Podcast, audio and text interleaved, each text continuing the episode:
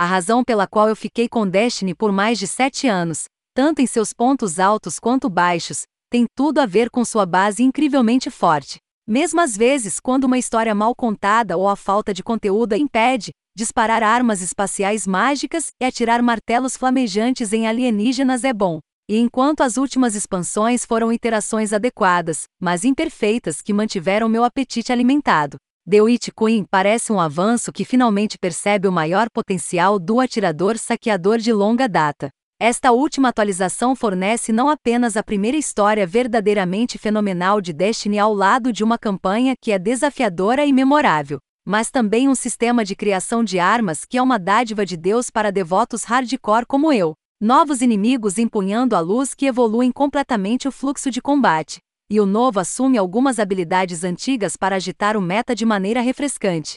Embora o PVP ainda tenha sido deixado em uma guinada decepcionante, não há dúvida em minha mente de que The Witch Queen é, de outra forma, o melhor Destiny que já existiu. Destiny sempre lutou para equilibrar sua rica tradição entre campanhas e cenas repletas de ação, que às vezes beiram o absurdo, e as descrições de itens e entradas de histórias de grimórios, onde muitos dos detalhes mais importantes de seu mundo são escondidos.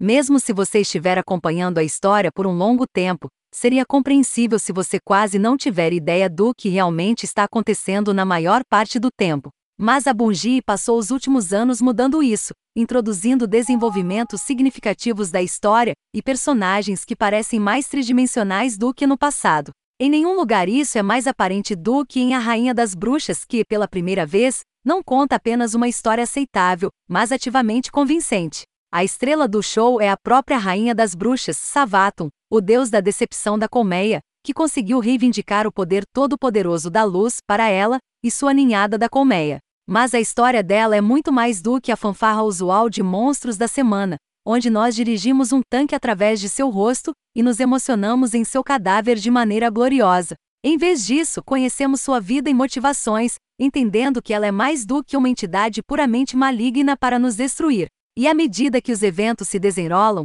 somos tratados com várias reviravoltas de cair o queixo que fazem a montanha russa muito mais agradável. Ainda há uma tonelada de referências a personagens e tradições que tornam o enredo mais difícil de seguir, se você não estiver meticulosamente acompanhando a As Aventuras Selvagens de Destiny. Costumávamos esperar que mapas do Crisol e o modo de jogo ocasional fossem adicionados a cada lançamento de conteúdo importante. Mas The Witch Queen é outra expansão que ignora amplamente os problemas. Está ficando mais difícil ignorar isso quando Crucible e Gambit são considerados grandes pilares do que os jogadores devem fazer. Destiny 2. The Witch Queen representa a melhor expansão que Destiny já recebeu. Da campanha fantástica, ao seu ataque de classe mundial, as novas habilidades e armas que mudarão para sempre a maneira como luto no campo de batalha. Eu não achava isso possível, mas por Deus, a Bungie realmente conseguiu contar uma história impressionantemente boa em Destiny ao lado de tudo isso também. E isso apenas aquece meu coração congelado em stasis. Eu ainda gostaria que eles mostrassem mais amor ao multiplayer competitivo e ao Gambit que precisam muito de ajuda devido à grave negligência que estão enfrentando atualmente e à presença de bugs. E problemas de desempenho é preocupante em um jogo de tiro que geralmente tem poucos soluços, mas no geral. A rainha das bruxas colocou um grande e estúpido sorriso no meu rosto que não vejo desaparecer tão cedo.